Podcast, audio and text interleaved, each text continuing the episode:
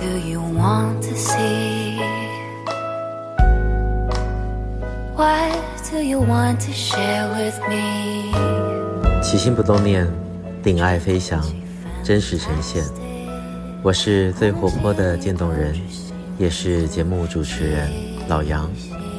我将陪你一起看见，一起听见，一起去温暖，去照耀更多需要光和爱的人。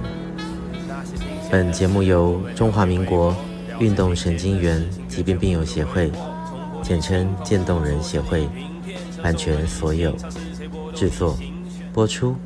起心不冻念，欢迎回来。今天是二零二三年六月五号，星期一，节目第三季第十八集的播出。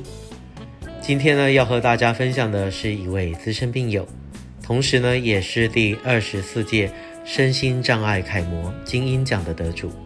他就是我们渐冻人协会的常务理事陈俊之，我们大家所熟悉的俊之姐，她的人生故事。这次的全球渐冻人日记者会，俊之姐也会到现场和大家互动分享。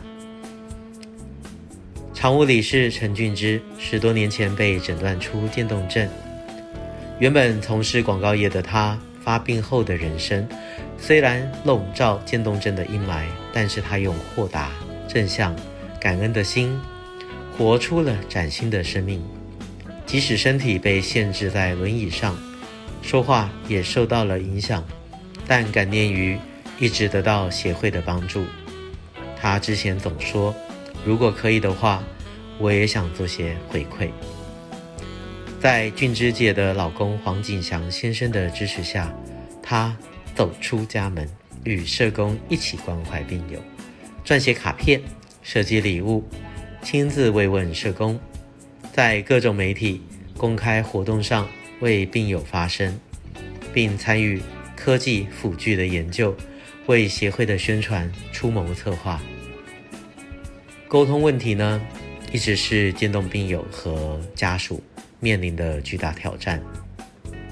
在谈到对于未来的期许，君之姐也不忘替病友表达心声。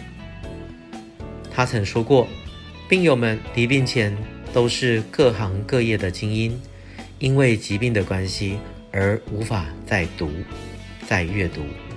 期待呢，有爱心企业研发适合病友们使用的辅具以及电脑，让病友还有机会做些有意义的事情。君之姐对协会也有着家的情感。她之前说过，协会是令人既安心又安全的避风港，从这里得到宛如家人的关怀与支持。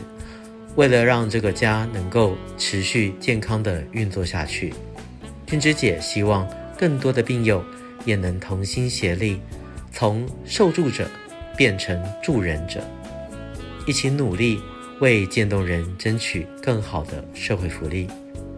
君之姐曾经说过，她是个资深的渐冻症病患，随着病情的恶化，四肢从不听使唤。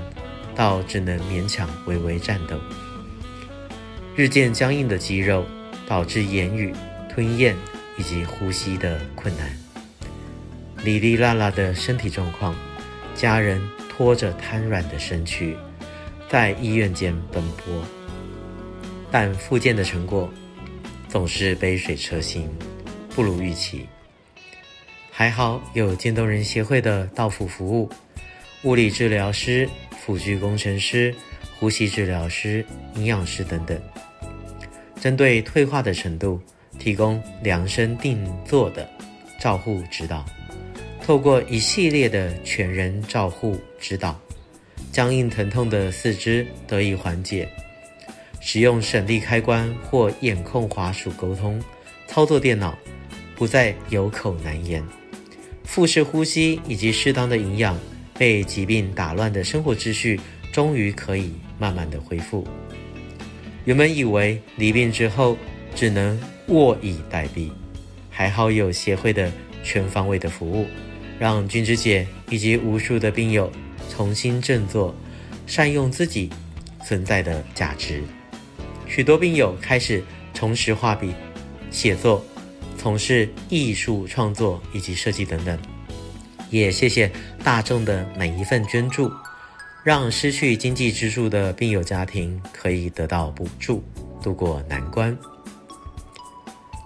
俊之姐曾说过：“不被了解是世界上最遥远的距离。”我们渐冻人最需要的，除了实际的帮助之外，更渴望心里的想法被看见、被听见，乃至于被理解。我们的心声和能量巨大，但非常的安静。我们相信可以给予这个社会更多的正能量。期待呢，透过今年六二一全球渐冻人日记者会，在本周末于台北凯撒饭店的召开。这次的召开呢，也希望让大众能够更加的明白，渐冻症。原来如此。希望你喜欢本集节目的所有分享。如果你想认识我们渐冻人的各种大小事，请上网搜寻渐冻人协会，到我们的官网还有脸书粉丝团参观指教。也欢迎留言给我们，说说你的心里话，让我们知道这个世界除了我，还有你们。无论你在哪里，我都在这里陪着你。我将陪你一起看见，一起听见。每周一节目定期更新。我是最活泼的渐冻人，我是老杨。一样，记得要好好照顾自己。爱你们。起心不动念，咱们下次见。See you.